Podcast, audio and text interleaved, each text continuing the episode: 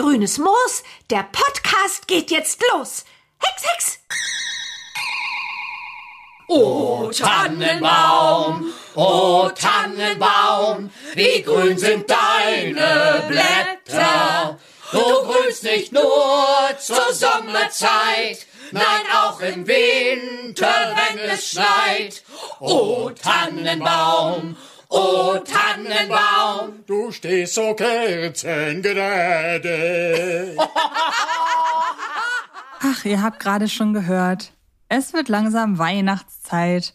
Und auch hier bei uns im offiziellen Bibi Blocksberg Podcast, Bibi Blocksberg und die Generation Kassettenkinder sind wir schon, also ich zumindest, ein wenig in Festtagsstimmung. Ich weiß nicht, wie es bei dir ist. Ähm, ich sag mal so, Weihnachten ist für mich ein Fest, was relativ ja, schnell kommt und genauso schnell auch wieder geht. Aber mehr dazu gleich.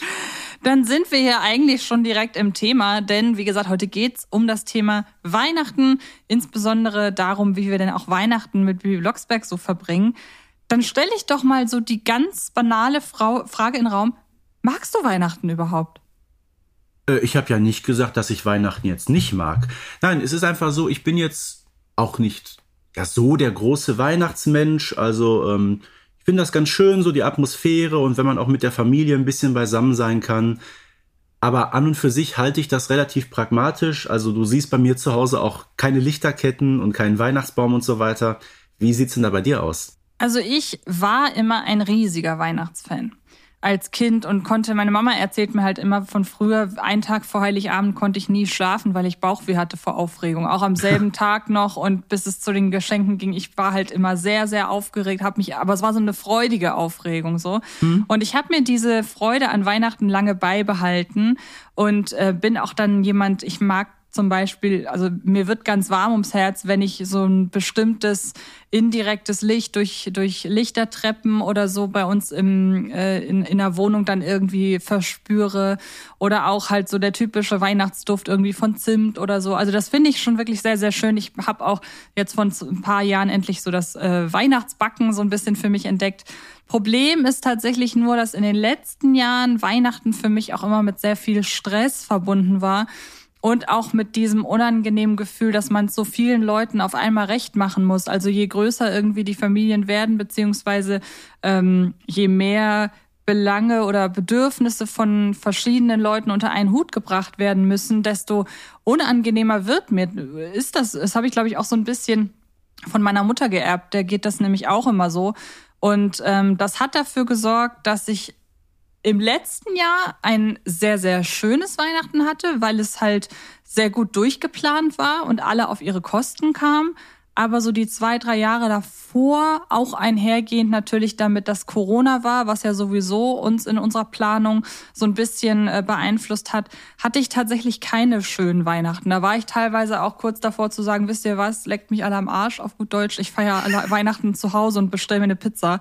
Ähm, ja. Deshalb, wie gesagt, das letzte Jahr war sehr, sehr schön. Ich hoffe, dass wir dieses Jahr daran anknüpfen können. Per se bin ich einfach ein sehr großer Weihnachtsfan und bin auch ein Freund von, äh, weiß ich nicht, dreimal in der Woche auf den Weihnachtsmarkt gehen und so weiter, was ja auch wegen Corona nicht so richtig ging. Daher hoffe ich sehr, dass dieses Weihnachten für mich wieder ein schönes wird. Aber du hast es gerade auf den Punkt gebracht. Im Grunde ähm, ist Weihnachten auch sehr häufig leider mit Stress verbunden, was ja eigentlich gar nicht der Fall sein sollte. Eben, ja. Also wie gesagt, ich muss sagen, ich habe jetzt nicht so die riesengroße Familie, aber zumindest am Heiligabend wird natürlich im kleineren Familienkreis ähm, gefeiert. Und äh, vor Corona haben wir es immer so gemacht, dass wir also am ersten Feiertag dann mit der etwas größeren Familie immer die Großmutter besucht haben das ist die letzten beiden Jahre leider Corona-bedingt auch ausgefallen. Hoffen wir, dass es diesmal wieder besser wird. Ich kenne es aus der Kindheit noch so, da können wir ja dann direkt so ein bisschen vergleichen, Weihnachten äh, damals und heute. Aus der Kindheit kenne ich es halt so, wir haben ähm, öfter zu viert, also meine Eltern und meine Schwester und ich, ähm, ganz normal Heiligabend zu Hause verbracht. Das heißt ganz normal. Ich habe es halt als ganz normal empfunden, weil ich so aufgewachsen bin. Das ist ja bei eben anders. Also Heiligabend inklusive Kirchgang. Wir sind überhaupt nicht gläubig und gar nichts, aber der Kirchgang hatte halt was Traditionelles. Das machen ja viele so, mhm. dass die nur an Weihnachten in die Kirche gehen und das haben wir War bei auch, mir auch so viele Jahre, ja. Genau, und das haben wir halt auch so gemacht. Ähm, am ersten, also ab und an kam ähm, noch meine Oma väterlicherseits äh, dazu. Meine Oma mütterlicherseits ist relativ früh gestorben. Das gehört auch dazu, dass zum Beispiel ich nie irgendwelche Opas tatsächlich kennengelernt habe. Aber das ist ein anderes Thema. Also wir waren da relativ klein immer, was die Verwandtschaft angeht. Ab und an war noch eine sehr gute Freundin, die Patentante meiner Schwester dabei. Also maximal waren wir sechs Leute, aber normalerweise vier. Am ersten Weihnachtstag oder am zweiten, einen von beiden, sind wir immer essen gefahren mit Freunden, also lang, jahrzehntelangen Freunden der Familie. Und am anderen Tag wurde dann zu Hause groß aufgetischt. Also da wirklich, ähm, keine Ahnung, meistens wurde irgendwie ein Vogel oder so zubereitet. Was, hab, was ist euer traditionelles Weihnachtsessen? Truthahn. Ach krass, also direkt sowas, mhm. auch sowas, was man wirklich nur an Weihnachten isst dann tatsächlich. Ganz genau, richtig. Ja. Und auch schön mit, mit Rotkohl und Klößen. Ja, bei uns äh, lange Würstchen mit Kartoffelsalat. Ähm, ist ja irgendwie so ein typisch deutsches Ding, bei dem ich bis heute nicht richtig gerafft habe, wie es dazu kommen konnte. Die Mythen besagen ja, dass das Sachen sind, die man gut vorbereiten kann. Und äh, mhm. dann muss man nicht vor dem Fest noch groß in der Küche stehen. Ähm, letztes Jahr, als dann auch erstmalig äh, mein äh, Lebenspartner noch mit dabei war, haben wir dann aber gesagt, wir äh, machen Raclette, weil das ja dafür sorgt, dass die Familie lange am Tisch bleibt. Mhm. Und sowas finde ich tatsächlich, ich hoffe, wir halten daran fest. Und Raclette ist ja, ja auch sowas, was man eigentlich mhm. nie außerhalb von Festtagen macht. Nee, gab's bei uns früher traditionell immer an Silvester zum Beispiel. Ja, zum Beispiel ist auch ein, auch ein guter Anlass. Und äh, Silvester haben wir aber überhaupt, also Silvester und Ostern, das ist bei uns überhaupt nicht steif und überhaupt nicht mit irgendwelchen Traditionen verbunden. Ist wirklich hm, nur nee, Weihnachten. Ja. Ähm, ja, jetzt habe ich erzählt, wie es als Kind war und so ein bisschen, wie es als Erwachsener war. Wie unterscheidet sich das denn bei dir? Wie war denn das früher bei euch, so wenn du an deine Kindheit wirklich zurückdenkst? Also wenn ich an meine Kindheit zurückdenke, das geht ja wie gesagt bis in den Kindergarten zurück und ich war auch in einem katholisch geprägten Kindergarten. Da hat man natürlich äh, schon früh immer den Adventskranz, die Kerzen angezündet und äh, fast jeden Tag aufs Neue die Lieder gesungen. Wie war's mal? Wir sagen euch an den lieben Advent, sehet die erste Kerze brennt und so weiter. Und da ich äh, die Zuhörerinnen und Zuhörer nicht vergraulen möchte, höre ich jetzt auf zu singen und rede lieber weiter. ähm, nein, also ich sag mal, als Kind, man hat sich äh, Wochen im Voraus wirklich richtig, richtig auf Weihnachten gefreut. Auch früher, ich fand das mit der Beleuchtung, mit der Dekoration immer alles so schön. Finde ich heute immer noch keine Frage. Aber sag ich mal, es muss auch so ein bisschen Stil haben und passen. Ähm, manche, finde ich, übertreiben es auch ein bisschen mit der Beleuchtung. Äh, wenn ich in die Vorgärten mancher Häuser gucke, denke ich mir, die müssen noch ein eigenes Atomkraftwerk im Garten haben. das ist dann ein bisschen zu vieles Guten. Wie steht's bei dir um Geschenke? Wie materialistisch ist dein Weihnachtsfest? Äh, sehr, sehr klein. Also ich sag mal, im Grunde seit, seit vielen Jahren auch innerhalb der Familie. Wir haben schon gesagt, entweder schenken wir uns gar nichts und wenn dann nur Kleinigkeiten. Okay, ich bin da tatsächlich das genaue Gegenteil von dir. Also bei mir kriegt jede Person, die mitfeiert, mindestens drei Geschenke. Wobei, aber wobei, die haben alle in der Regel ein Konzept und die sind auch nicht alle gleich groß irgendwie wertig. Also es gibt eine Sache, die ist dann halt doch schon irgendwie etwas teurer und da ist, da liegt dann so das Hauptaugenmerk drauf. Aber in der Regel kriegt kriegt jeder dann immer noch eine besondere Süßigkeit, die man auch nicht im Laden kaufen kann, sondern wo ich dann durch das Internet durchforste und irgendetwas Persönliches noch. Also ist jetzt nicht so, als würde ich Unmengen an Geld ausgeben, aber ich möchte einfach, dass das Auspacken lange dauert, weil das geht bei uns halt immer mhm. reihum. Also da war ich mal äh, ganz überrascht. Ich habe Heiligabend bei meinem Freund in der Familie verbracht und da ist es halt so, da liegen alle Geschenke unterm Baum und dann reißen alle parallel die Geschenke auf. Und das hat mich total irritiert, weil ich das von meiner Familie gar nicht kenne, die wirklich jedes Geschenk zelebriert und das geht dann reihum mhm. und jeder guckt, was der andere hat und ähm, das ist total spannend, wie das da unterschiedlich sein kann. welches Weihnachtsgeschenk, was du denn bekommen hast, ist dir besonders im Gedächtnis geblieben? Aus dem letzten Jahr tatsächlich, da hat mein Freund mir eine sehr, sehr teure Kette geschenkt und sich auch dreimal vergewissert, ob, die, ob ich die wirklich mag und auch wirklich trage, weil er meinte, die war so teuer, er will nicht, dass ich die nur zweimal im Jahr zu irgendwelchen Anlässen auspacke. Aber ich trage sie tatsächlich immer und das hat mein Freund neulich auch gemerkt. Er meinte, du trägst die ja wirklich immer. Gott sei Dank habe ich sie ja. dir gekauft. Ja, ähm, siehste welches ich, woran ich mich erinnere, was ich verschenkt habe, wo meine Schwester tatsächlich beim Auspacken äh, Tränen vor Freude vergossen hat.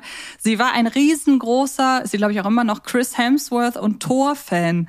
Und da habe ich es mal geschafft, bei einem Interviewtermin vom Cast von Thor 2 komplett mal das Plakat unterschreiben zu lassen. Ähm, da hat sie halt einfach ein Plakat des äh, Films Tor 2 bekommen mit allen Unterschriften drauf. Und da war mhm. sie so geflasht von, ähm, ja, dass mir das als verschenktes Geschenk sehr in Erinnerung geblieben ist. Ja, bei mir ist es ein Geschenk. Ähm, man muss sagen, ich habe natürlich sehr viele schöne Geschenke bekommen in meiner Kindheit. Aber eins, ähm, das war vor 30 Jahren der Super Nintendo. Der war damals, ja, ganz neu. Der kam dann nach Europa, Weihnachten 92 und der funktioniert immer noch und ich benutze ihn noch regelmäßig. Krass. Das eine Sache fällt mir noch ein, ist eine sehr lustige Anekdote, die meine Eltern auch bei jeder Gelegenheit irgendwie erzählen. Ich habe als kleines Kind eine Duplo-Eisenbahn geschenkt bekommen, mhm. so eine elektrische. Und meine Eltern dachten, sie tun mir einen Gefallen, wenn sie mir die schon aufbauen, weil dann kann ich ja direkt nach dem Auspacken ähm, damit spielen. Und ich war wohl richtig mies drauf, weil ich die nicht selber aufbauen durfte. Das ist ah. eine Sache, die mir meine Eltern gerne immer noch erzählen. Das ja. kann ich nachvollziehen. Gut, dann lass uns doch mal dazu genau, übergehen. von Familie Wessels und Springer zu Blocksberg. Richtig, zu Familie Blocksberg. Ähm, denn da muss ich auch sagen, es gehört mit zu meiner Tradition, dass, oder was heißt so Tradition, also zu, zu meinen Ritualen, dass ich im Vorfeld oder so im, in einer Adventszeit die ein oder andere Weihnachtsfolge höre, ähm, wobei nur eine einzige Folge wirklich Priorität hat. Wenn ich die nicht gehört habe, dann ist es nicht richtiges Weihnachten. Und es ist keine Bibi Blocksberg-Folge, sondern die Bibi und Tina-Folge. Ähm, ich weiß nicht, wie heißt die? Feiern Weihnachten? Das Weihnachtsfest. Ich glaube, das Weihnachtsfest ja. einfach, ne? Ähm, und die höre ich wirklich immer, aber eigentlich ist in der Adventszeit auch genügend Zeit, um auch noch alle anderen Folgen zu hören, die so im Kiddings-Universum, wir können ja auch gleich nochmal so ein bisschen weggehen von Bibi selber, ähm, die sich da so angesammelt haben. Deshalb eigentlich ist immer genügend Zeit, um die alle einmal durchzuhören. Ja, auf jeden Fall. Und es gibt ja wirklich äh, so viele Weihnachtsfolgen in diesen ganzen Kiddings-Serien bei Bibi Blocksberg, bei Benjamin Blümchen, Bibi und Tina. Sogar Kira Kolumna hat schon eine Weihnachtsfolge. Genau. Also, wie gesagt, da ist immer was dabei. Eben. Was ich mal sehr schön finde, das droppe ich an dieser Stelle mal als kleine Idee für Kiddings. Ähm, es gab vor ein paar Jahren einen drei Frage, einen Hörspiel drei Fragezeichen Adventskalender und da ist nicht mit gemeint, dass es ein halt Adventskalender ist, wo Hörspiele drin sind, sondern es gab ein Hörspiel mit insgesamt 24 Kapiteln und an jedem Tag kam ein Kapitel raus und am Ende okay. hat man halt ein äh, komplettes Hörspiel gehabt. Gab es zweimal, wenn ich mich recht erinnere, und dann gab es noch eine mit äh, einen mit Kurzgeschichten. Ich glaube, das waren keine 24, sondern nur 12, weil ich meine 24 Hörspiele, Kurzhörspiele, auch wenn es nur kurze sind, produzieren für einen Adventskalender ist schon echt eine Arbeit. Aber ja. das wäre doch sowas, gerade dieses ein Folgenkonzept bestehend aus 24 Kapiteln. Das könnte man ja auch mal für Bibi Blocksberg machen. Da bin ich mal gespannt, ob diese Idee mal übernommen wird. ich auch. Ähm, hast du eine Lieblingsweihnachtsfolge? Ähm, also, ich will da gar nicht groß um den heißen Brei herumreden. Also, Bibi und die Weihnachtsmänner, das ist eine wunderschöne Folge und in der Tat, die läuft sogar bei mir äh, jedes Jahr zu Weihnachten. Ja. Dann dürftest du dich ja sehr gefreut haben, dass es eine Rückkehr der Weihnachtsmänner gab vor ein paar Jahren in der Jubiläumsfolge. Und ich fand die Rückkehr sehr gelungen, muss ich sagen. Äh, ja, also wir müssen sagen, es sind ja ursprünglich fünf Weihnachtsmänner das gewesen. So, und ähm, in der Jubiläumsfolge waren es dann nur noch drei. Aber warum waren es drei? Weil es ja auch eine Zeichentrick-Version gibt, nämlich der Weihnachtsmann-Folge, und da sind sie auch nur zu dritt. Das hat ja. man, glaube ich, damals übernommen. Ist generell eine ganz gute äh, Erwähnung oder eine ganz, eine ganz gute Überleitung.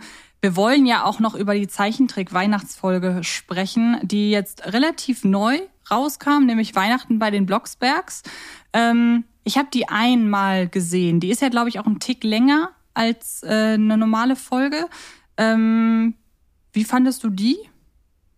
Ich habe die vor zwei Jahren gesehen. Das ist ja die, wo sie dem Klappermann helfen beim äh, Geschenke austragen, ne? Genau. Schöne Folge, ja. Wollte ich gerade sagen, die hat auch wirklich so eine schöne Weihnachtsatmosphäre. Wäre generell jetzt die Frage, inwiefern denn die Weihnachtsfolgen. Ich, also sagen wir so, ich finde es tatsächlich ein bisschen paradox, dass die Folgen, selbst eine Folge wie die Weihnachtsmänner, so ein schönes, halt wirklich Weihnachtsfeeling verströmen kann, obwohl die ja eigentlich ein klassisches, eine klassische Abenteuergeschichte ist. Also klar, mhm. wenn, wenn ich dagegen jetzt die Bibi und Tina Folge, das Weihnachtsfest nehme, da ist es ja wirklich, steuert alles darauf hin, dass am Ende die Familie harmonisch unterm Tannenbaum ist. Es geht um die Weihnachtsvorbereitung. Ähm, aber bei Bibi und die Weihnachtsmänner, die muss ja ein Abenteuer erleben und trotzdem ja. Und ähm, wir haben lediglich am Anfang diese Atmosphäre beim Keksebacken bei den Blocksbergs, aber auch die Reise zum äh, Nordpol ist es ja, glaube ich. Nee, nach Grönland. Grönland? Ja. Mhm. Die Reise nach Grönland und dann auch das, äh, ja, wirklich Fachsimpeln, wie wir das hinkriegen, dass, obwohl die Weihnachtsmänner alle krank sind, das Weihnachtsfest doch noch stattfinden kann. Also trotz der Abenteuerdramaturgie verströmt auch diese Folge Weihnachtsfeeling. Ja, das ist so. Und äh, krass im Gegensatz zu manch anderen Folgen, du hast gerade schon bei Bibi und Tina so ein bisschen darauf hingearbeitet, wobei auch da müssen ja erst noch so ein, zwei Aufgaben getätigt werden. Ne? Pferde sind nicht alle gesund und so weiter. Dann gibt's ja bei Benjamin Blümchen das, das Weihnachtsfest, eine meiner absoluten Lieblingsfolgen, die ja komplett im Elefantenhaus bei Benjamin äh, stattfindet. Äh, aber hier in der Tat ist das mit einem riesengroßen Abenteuer verbunden. Ähm, aber ich frage mich so ganz ehrlich, wann kaufst du eigentlich so deine Weihnachtsgeschenke? Weil wenn man sich mal die Folge mit den Weihnachtsmännern anhört, äh, Barbara und Bernhard, die sind da kurz vor Torestoß, gehen die noch ins Kaufhaus und alles Mögliche. Äh, das habe ich einmal gemacht vor, Gott, wie lange ist es her? Fast schon 20 Jahre. Da war ich in Bochum, äh, in Bochum in einem großen Einkaufszentrum zwei Tage vor Weihnachten und ich habe zwei Stunden gebraucht, um vom Parkplatz wegzukommen. Und seitdem mache ich das nicht mehr. Also das letzte Weihnachten ist tatsächlich gar nicht so äh, symptomatisch dafür, dass ich eigentlich wirklich sehr früh anfange.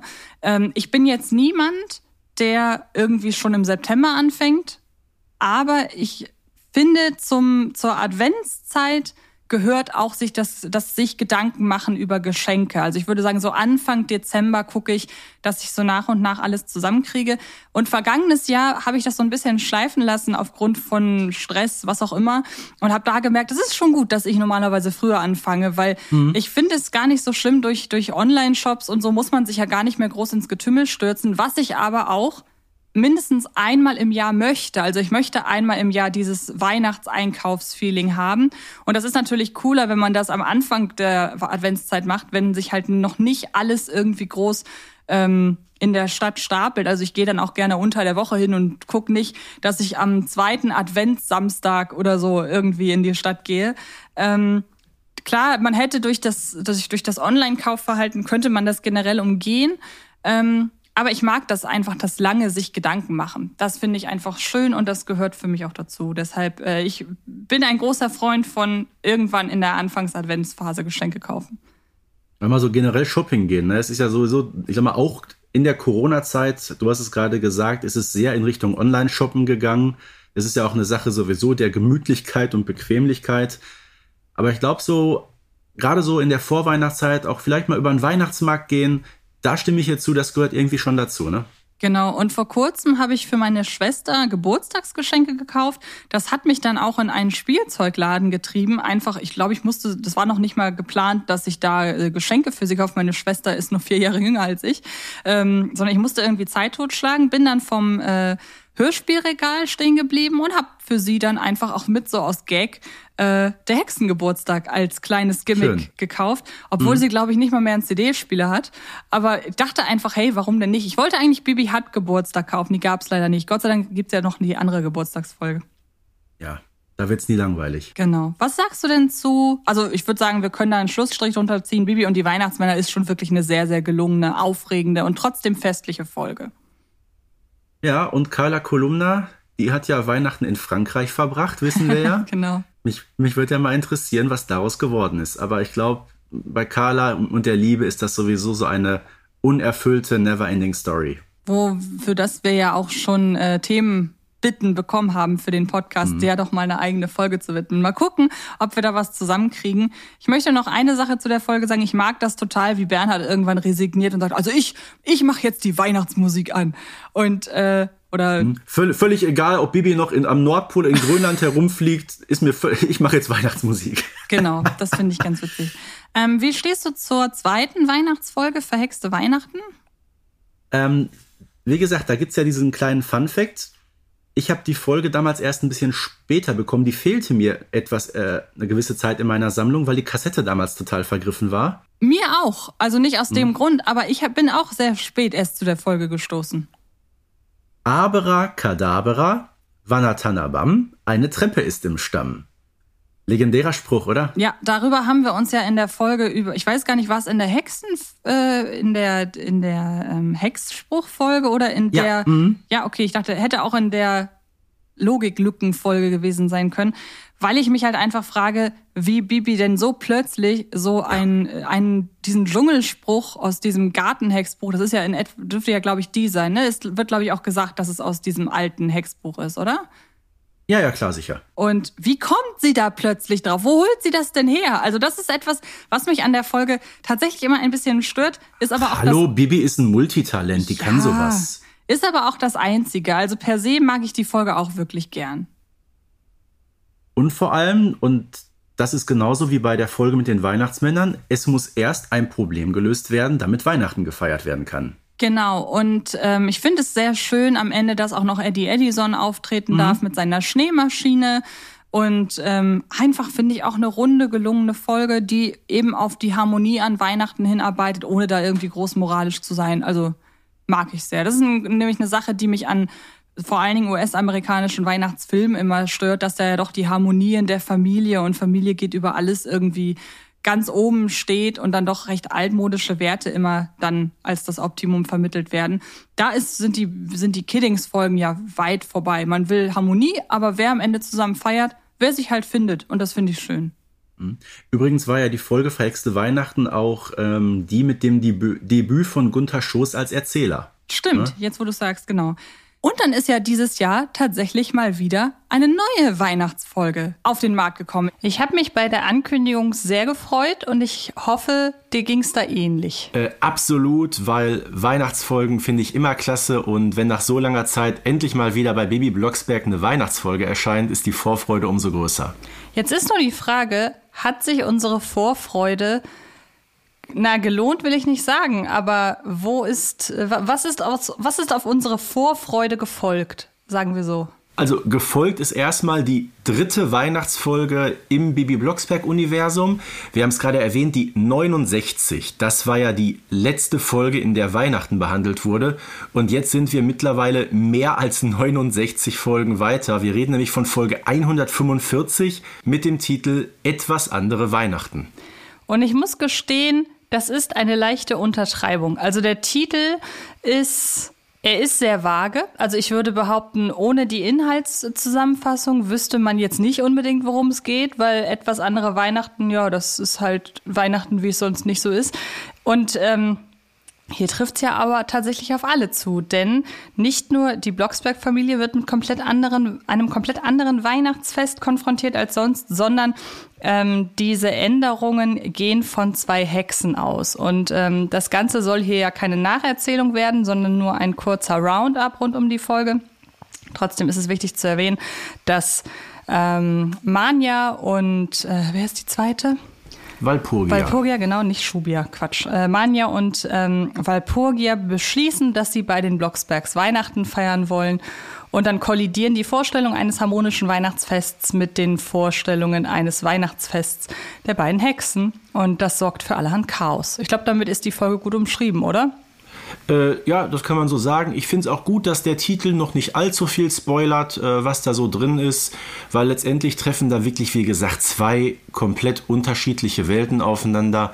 Ne, Walpurgia und ähm, Mania, die ja gänzlich andere Vorstellungen von einem Weihnachtsfest haben als die Blocksbergs. Insbesondere, und das muss man nochmal verdeutlichen, Bernhard Blocksberg, ein Mann, der ja, wie wir wissen, mit Hexen nichts am Hut hat und eigentlich mehr so, ja, dieses traditionelle Weihnachtsfest bevorzugt. Äh, das kann nicht gut gehen und das geht auch nicht gut. Und das könnte auch der Grund sein, weshalb Barbara Blocksberg auf dem äh, Folgencover gar nicht da ist. Also man hat anhand des Covers den Eindruck, die feiern da irgendwie in einer Viererrunde. Und äh, ich war auch anhand der äh, Folgenbeschreibung gar nicht so sicher, ob Barbara Blocksberg irgendeine Rolle spielt in dieser Folge. Aber es geht genau, es geht primär um Bernhards Schwierigkeiten auch äh, mal wieder mit allerhand Hexen und Hexerei konfrontiert zu werden. Und ähm, wie fandest du die Folge? Und gerade im Hinblick auf die anderen Weihnachtsfolgen so im Kanon. Das ist immer eine sehr schwierige Frage, wie man eine Folge final bewertet, nachdem man sie, sage ich mal, ich habe sie jetzt dreimal gehört mittlerweile. Mhm. Beim ersten Mal fand ich sie zugegeben ein bisschen schwierig, aber beim zweiten und dritten Mal ein deutliches Stück besser. Mag auch daran liegen, dass ich die Folge zum ersten Mal gehört habe, als es nicht gerade weihnachtlich war. Da war es äh, draußen noch so an die 30 Grad. ähm, da ist es schwer, sich so ein bisschen in die Weihnachtsatmosphäre hineinzuarbeiten. Aber ähm, ich meine, ist ganz klar, man hat bei Weihnachten immer sehr konkrete Vorstellungen. Man muss auch immer natürlich an die Folge mit den Weihnachtsmännern denken. Ähm, ein Bibi Blocksberg-Klassiker par excellence, der ja auch zu den kommerziell ähm, erfolgreichsten zu den erfolgreichsten Folgen überhaupt gehört in über 40 Jahren. Äh, vielleicht geht man da auch mit einer sehr großen Erwartungshaltung ran, ich weiß es nicht. Aber letztendlich muss ich sagen, nach dem dritten Hören ist es eine sehr schöne Folge mit Ecken und Kanten, wo es auch ein bisschen chaotisch zugeht. Ähm, es muss nicht immer dieses, wie soll ich sagen, Friede, Freude, Eierkuchen Weihnachtsfest sein, was es ja eigentlich sowieso nicht ist. Ne? Wenn Bibi ähm, dabei ist, da muss immer irgendwas passieren. Mir gefällt ähm, der sehr, sehr genervte Bernhard Blocksberg mal wieder hervorragend. Äh, und Barbara, da gebe ich dir vollkommen recht, die hier auf dem Cover fehlt, die spielt da so eine etwas untergeordnete Rolle. Ja, was man der Folge natürlich zugutehalten kann, das ist jetzt gar kein Argument, mit dem man mich groß kriegen würde, aber ich glaube, dass das in der Community sehr geschätzt werden wird. Es wird wahnsinnig viel gehext, also zumindest gemessen an den Folgen davor, ähm, wo es dann ja doch immer sehr themenzentriert war und man gerade so bei Bibi und Tina zum Beispiel, wo ja kaum noch gehext wird, weil es um außerhexische Themen geht. Also hier holt man das Ganze nach, was in den letzten Folgen vielleicht so am ein oder anderen Hexspruch, ähm, woran es gemangelt hat, vielleicht so ein bisschen. Ähm, es ich will jetzt nicht sagen, nein, es kommt jetzt nicht zu einem Hexduell, aber was Walpurgia und Mania da wirklich alles so aus dem Ärmel zaubern, das ähm, ist, glaube ich, gerade für Leute, die diese hexenreichen Folgen mögen, sehr, sehr schön und auch sehr amüsant. Also es ergeben sich einige lustige Szenen daraus. Ich muss leider sagen, so richtig festlich finde ich die Folge nicht. Dafür ist sie, glaube ich, einfach vielleicht mir eine Spur zu grell oder eine Spur zu laut, zu lebhaft, zu lustig vielleicht sogar. Was mich aber inhaltlich leider sehr stört, ist die Tatsache, dass man eigentlich nie so richtig erfährt, warum sich die beiden jetzt die Blocksbergs aussuchen fürs Hexen, äh, für, fürs Weihnachtsfest. Und das macht es mir sehr schwer, mich auf das Szenario insgesamt einzulassen. Na gut, die beiden fliegen ja zu den Blocksbergs, weil die anderen Althexen irgendwo äh, woanders sind. Ne? Die eine ist im Urlaub, sogar Oma Grete die ist ja weg. Ne? Und äh, vermutlich sind die Blocksperks die einzigen aus dieser sogenannten Hexen-Community, äh, die über die Feiertage nicht verreist sind. Und weil Mania und Walpurgia eben nicht alleine sein möchten, fliegen sie zu den Blocksbergs. Und ja, du hast recht, ähm, die Weihnachtsstimmung geht vielleicht so ein bisschen unter in diesem Hexentrubel. Aber es bleibt ja nicht aus.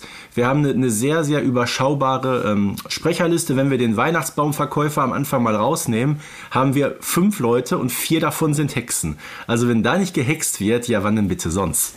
Ja, ich finde diese Begründung, aber die ist so doof das klingt, die ist so fadenscheinig. Also wenn man schon so ein krasses Szenario irgendwie aufbaut, dass plötzlich ein ganzes traditionelles Weihnachtsfest über den Haufen geworfen wird, dann muss man das irgendwie plausibler herleiten, finde ich. Also du merkst, da habe ich wirklich Probleme, das irgendwie äh, anzunehmen. Und ich muss leider auch sagen, und das ist aber wirklich mir persönlich geschuldet, ähm, ich finde das Verhalten der beiden einfach so unfassbar dreist. also, ich muss dazu was ganz anderes noch sagen. Äh, ich meine, du hast es gerade gesagt, die kommen zu den Blocksbergs äh, und sind nicht, haben sich nicht angekündigt im Vorfeld. Ich weiß nicht, wie du dazu stehst, aber äh, ich bin jemand, ich bin sehr kontaktfreudig, empfange gerne Gäste, aber wenn jemand so unangekündigt bei mir vor der Haustür steht, dann bleibt er doch da. Also ja, ungebetene Gäste gehören unter den Tisch. Ja, und erst recht nicht an Weihnachten und halt die auch ihre Vorstellung von Weihnachten so extrem durchdrücken mhm. wollen. Mhm. Gut, jetzt kann man natürlich sagen, an Weihnachten lässt man auch keinen vor der Tür stehen, ne? ist dann wieder ein ja. besonderes Fest, Stichwort Nächstenliebe und so weiter und so fort. Kann ich dann schon verstehen, dass die Blocksbergs äh, sich erbarmen. Aber ja, äh, du hast recht, das ist schon... Äh, eine sehr, sehr anstrengende Vorstellung. Ja, also ich muss sagen, ich finde sie überhaupt, ich finde sie nicht schlecht. Sie hat natürlich den Vorteil, dass sie an Weihnachten spielt und damit hat sie schon kein Alleinstellungsmerkmal, aber sie gehört zu drei Folgen, die dahingehend ein Alleinstellungsmerkmal haben. Und ähm, deshalb auch das Glück bei mir, dass sie wahrscheinlich nur sehr vereinzelt gehört wird und so vielleicht dann über die Jahre so ein bisschen ihr Standing aufbauen kann, weil sie natürlich, und das ist wieder positiv, ein Gegengewicht zu den bisherigen Folgen zu den bisherigen Weihnachtsfolgen liefert. Also äh, gerade wenn man so bei Bibi und Tina und so guckt, wo es dann doch ja sehr sehr ruhig und besinnlich wird. Also da waren die Bibi Blocksberg Folgen immer ein bisschen aufregender, aber nie so so aufregend wie jetzt diese und da ist ja Abwechslung dann auch sehr schön. Und dass man ein Thema hat, nämlich Weihnachten, und dann da aber doch sehr variantenreich, auch vom, vom Tonfall, von der Tonalität her, sehr variantenreich mit umgeht, finde ich eigentlich auch schön. Also man hat nicht das Gefühl, dass sich da groß was wiederholt. Und was sehr schön ist, es wird natürlich Bezug genommen auf ähm, die Weihnachtsfolge davor mit dem äh, Baumstamm und ja auch auf eine Kurzgeschichte, wenn ich mich richtig erinnere, in der es darum geht, dass Weihnachtsbäume eine Macke haben müssen. Habe ich das richtig? Oder war das eine Hörspiel, äh, eine, eine Zeichentrickfolge? Auf jeden Fall wird das auch in einer anderen Folge thematisiert. Ja, also auf jeden Fall gibt es diesen korrekten Bezug zu Folge 69. Ne, seitdem äh, mit dieser Geschichte Treppe im Stamm ist es Tradition bei den Blocksbergs, wo man sich natürlich fragt, Moment mal, wie viele Jahre sind denn seitdem vergangen? ne? Wie alt ist Bibi mittlerweile? Hat die schon einen Führerschein? Nein, ähm, aber was ich gut finde an der Folge ist auf jeden Fall die Lehre, die man daraus zieht, dass man sich in gewisser Weise auch mal ähm, am Riemen reißen muss und auch mal von seinen eigenen Vorstellungen so, so ein bisschen, ja, abrückt, ähm, damit die Stimmung nicht drunter leidet. Weil das ist, glaube ich, so ein bisschen ein Kernthema dieses Konfliktes, der hier entsteht. Apropos Kernthema, apropos Konflikt, wie gehen denn in den anderen Kiddings Weihnachtsfolgen die Leute mit dem nahenden Fest um? Wir haben ja schon über die Bibi und Tina Folgen gesprochen.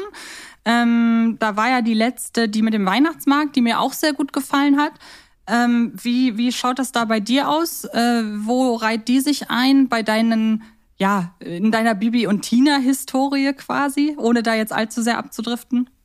Äh, ich sag mal anständig, aber kommt natürlich bei weitem nicht an die grandiose 25 rein, an das Weihnachtsfest, weil das ist wirklich, ähm, ja, sagen wir, eine der drei besten Bibi und Tina Folgen, die es überhaupt gibt. Ja, sie ist halt wirklich, sie ist, hat so ein, sie versprüht so ein warmes und auch so ein mhm. festliches Gefühl ähm, bei der Folge mit dem Weihnachtsmarkt. Da finde ich aber trotzdem auch die Weihnachtsmarktatmosphäre an sich so schön. Auch, ach, wie oft da einfach Lebkuchenpferde erwähnt mhm. werden. Da kriegt man richtig Hunger. Und ich mag auch die ganze ja, Problematik rund um die beiden Kinder. Das finde ich wirklich ist hier schön aufbereitet, aber ich gebe dir natürlich recht, an die ursprüngliche Weihnachtsfolge kommt sie nicht ran. Ähm, bei Kira Kolumna haben wir tatsächlich sehr früh in der äh, Hörspielhistorie eine Weihnachtsfolge spendiert bekommen und die mochte ich auch. Wie schaut's bei mhm. dir aus? Ja, war die Nummer drei, verpeilte ja, Weihnachten. Genau. Und auch hier wieder natürlich kein Weihnachtsfest ohne Pleiten, Pech und Pannen, ne? weil Kiras Vater steckt da noch in England äh, fest. Genau, wobei der Hauptkonfliktpunkt dieser Folge ja das, na, wobei ist es gar nicht so extrem, aber ein wichtiger Konfliktpunkt ist ja die Frage, wer denn äh, Kiras mhm. Freundin ein, ja, ein, ein, eine unterschwellige Liebeserklärung gemacht hat, beziehungsweise so, ja, Interesse angedeutet hat. Und ähm, fand ich schon sehr charmant, das herauszufinden, auch wie logisch Kira an diese Aufgabe rangegangen ist. Und ähm, ich glaube überall und das hat das haben sowohl die Kira als auch die e Bibi Folge äh, die Bibi und Tina Folge voraus. Weihnachten ohne Weihnachtsmarkt? Hm ich weiß nicht. Also da hat die Kira Folge und die Bibi und Tina Folge die haben den anderen beiden Folgen zumindest voraus dass es äh, ja dass es äh, eine, einen Weihnachtsmarkt gibt.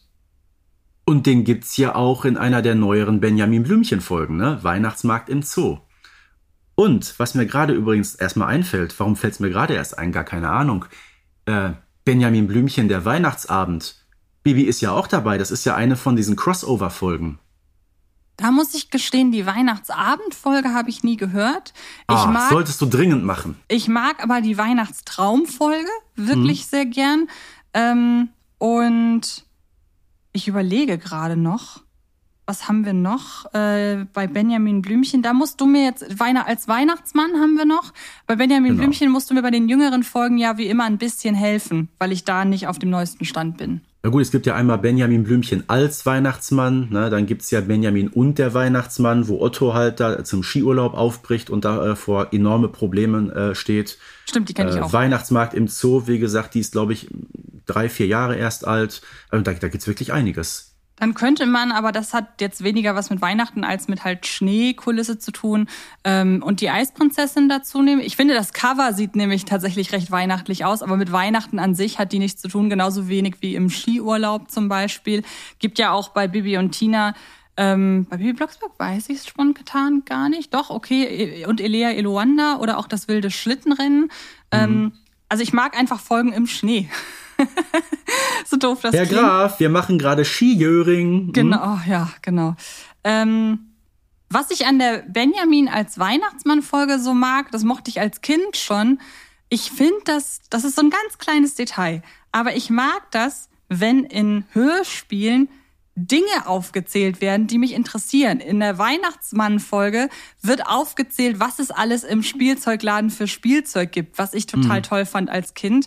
Aber zum Beispiel auch, deshalb mag ich die Bibi Blocksberg-Folge mit dem, äh, mit, der, mit dem Schulausflug so gerne, weil Bibi da aufzählt, was alles auf dem Frühstückstisch steht. Und das sind so kleine Details, die ich sehr mag und deshalb mag ich auch die als Weihnachtsmann-Folge und ich mag auch da den ähm, leicht pädagogischen Ansatz zu sagen, ey, warum verschenkt ihr denn Kriegsspielzeug? Das finde ja, ja. ich wirklich gut. Und ähm, ich mag auch die Dame mit den Rollschuhen, die da immer durch die Gegend fährt. Also, wie gesagt, die Weihnachtsmarkt im Zoo-Folge kenne ich noch nicht. Ich habe jetzt gerade am Wochenende äh, so im weitesten Sinne im Hinblick auf den Podcast mal äh, angefangen, so die ein oder andere jüngere Benjamin-Folge mir das erste Mal anzuhören. Ähm, ich soll, was denkst du? Kann ich mich mal an den, an den Weihnachtsmarkt im Zoo wagen? Auf jeden Fall. Ich finde die Folge sehr gelungen. Ne?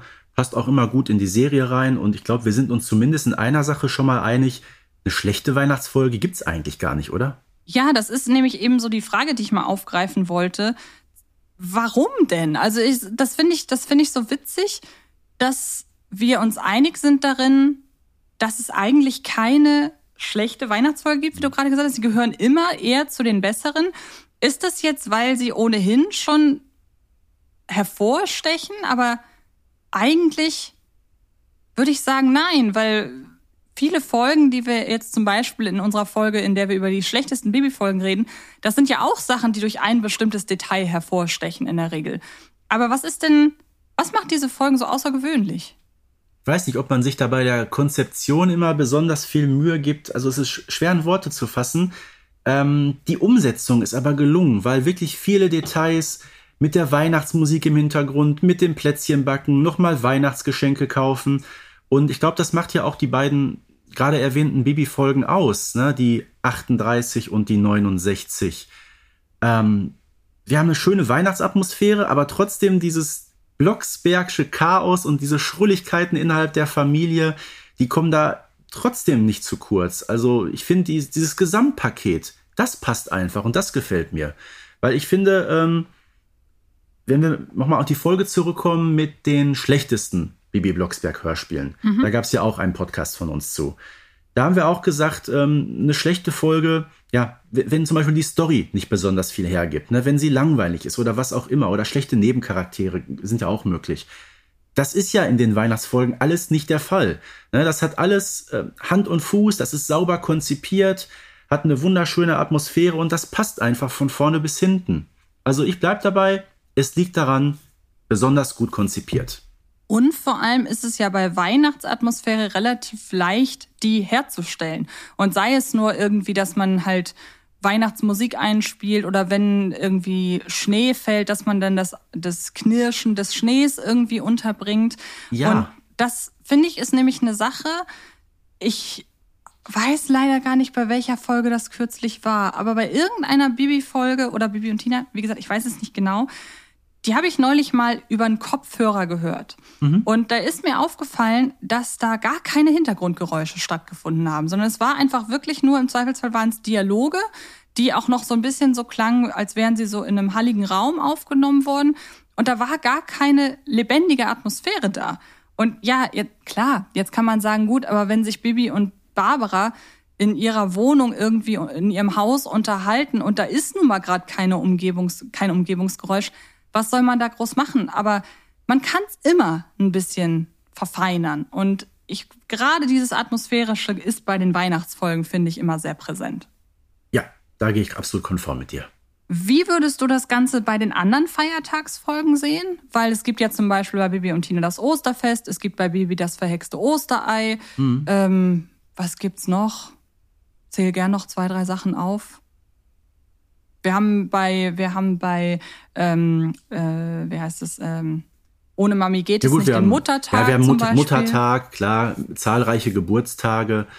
Ähm, aber wie du sagst, eine Weihnachtsatmosphäre kannst du schon durch Weihnachtslieder dergleichen ganz gut herstellen. Ich weiß nicht, mir fällt gerade spontan gar kein Osterlied ein. Gibt sowas überhaupt? Nee, ich glaube nicht. Die Halloween-Folge die Halloween-Folge ja. von Bibi und Tina wird mir da gerade noch einfallen, wenn man sagt, Halloween ist auch im weitesten Sinne ein Feiertag. Ähm, ja. Gibt es eine Vatertagsfolge? Ich glaube nee. nicht. Als wenn man fragt in der Folge, äh, ob Papi hexen kann, das ist ja mehr oder weniger sowas wie ein Vatertag für ihn. Mhm. ähm, ich muss aber sagen, auch die Folgen habe ich, oder ja, ähm, ah, wie heißt denn die Folge mit, äh, in der Benjamin, das finde ich eine sehr, sehr schöne Folge, in der Benjamin Herrn Tierlieb von dem Verlust des Krokodils. Das ist das Osterfest. Das Osterfest. Ja, also, ja. Das Osterfest als Benjamin Blümchen-Folge und ähm, die, äh, die, die Osterferien als Bibi und Tina-Folge und auch das verhexte Osterei als, äh, als Bibi Blocksberg-Folge sind auch alles Folgen, die mir gut gefallen. Ist das bei mhm. dir? Ähm, na, die Osterfolge bei Bibi und Tina, muss ich sagen, gehört nicht so ganz zu meinen Favoriten. Ach, schade. Wie kommt das? Ähm, da gibt's unter anderem ein Kind, das heißt Nicole und die geht mir fürchterlich auf den Geist. Gut, okay, die, ich mag sie tatsächlich. Ich mag ja, die. ist ja auch in Ordnung. Ich mag ja? sie. Also halten wir fest, es ist, es ist schon explizit, sind schon explizit die Weihnachtsfolgen und nicht zwingend die Feiertagsfolgen, insbesondere Geburtstagsfolgen. Da gibt's auch die ein oder andere, die nicht so gelungen ist. Nein, es sind absolut die Weihnachtsfolgen. Also da stehe ich 100% hinter, hinter dieser Aussage. Und ich sag mal auch jetzt äh, fernab von, von Hörspielen und Kiddings, wenn man sich irgendwas auch im Fernsehen anguckt, eine Serie und es geht um Weihnachten, da ist man irgendwie direkt mit drin im Thema, da weiß man, ach, das wird heute eine schöne Folge. Die wird besinnlich, da wird gefeiert, da wird gesungen, aber vielleicht gibt's auch, ja, die ein oder anderen Problemchen. Aber ich glaube, das Grundthema Weihnachten, das ist was, da kann einfach jeder von uns was mit anfangen. Da findet man recht schnell einen Bezug zu.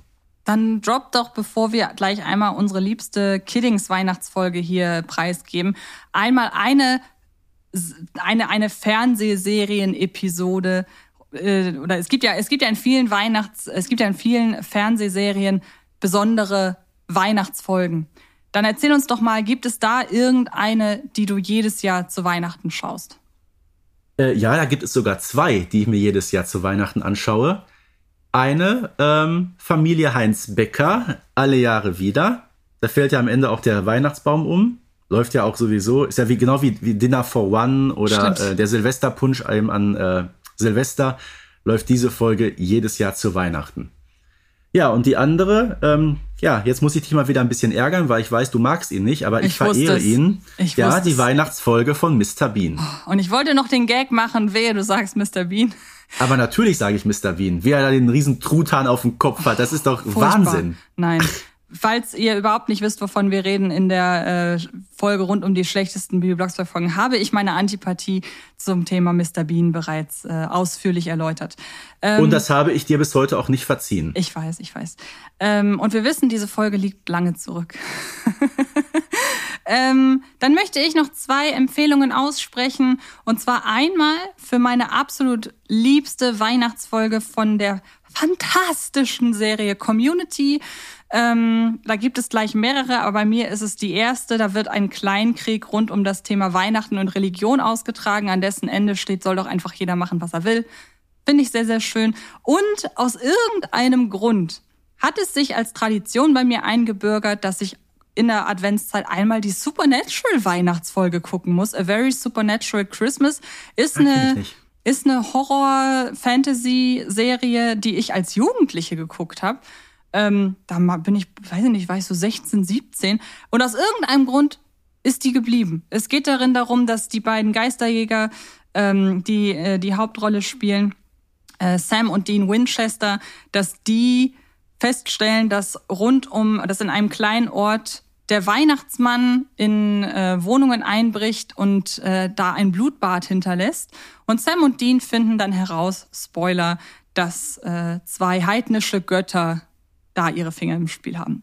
Warum auch mhm. immer sich diese Folge in meiner Wahrnehmung gehalten hat. Manchmal sind es ja Sachen, bei denen man sagt, irgendwie haben die damals bei mir was ausgelöst und ich möchte das Gefühl von damals beibehalten. Daher Community und ähm, genau die Folge Die Weihnachtsschlacht, um das aus Staffel 1, genau die ist es.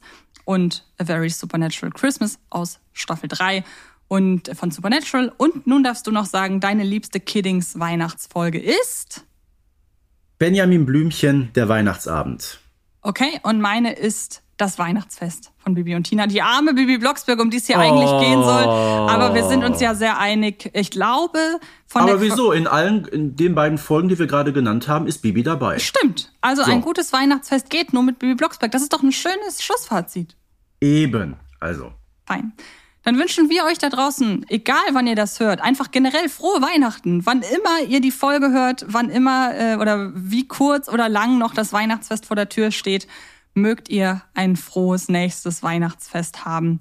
Und ähm, wir werden uns garantiert nicht erst zu Ostern hören, sondern garantiert vorher schon. Vielen Dank, Stefan, dass du mit mir deine Weihnachtstraditionen geteilt hast. Jetzt wissen wir noch viel mehr voneinander.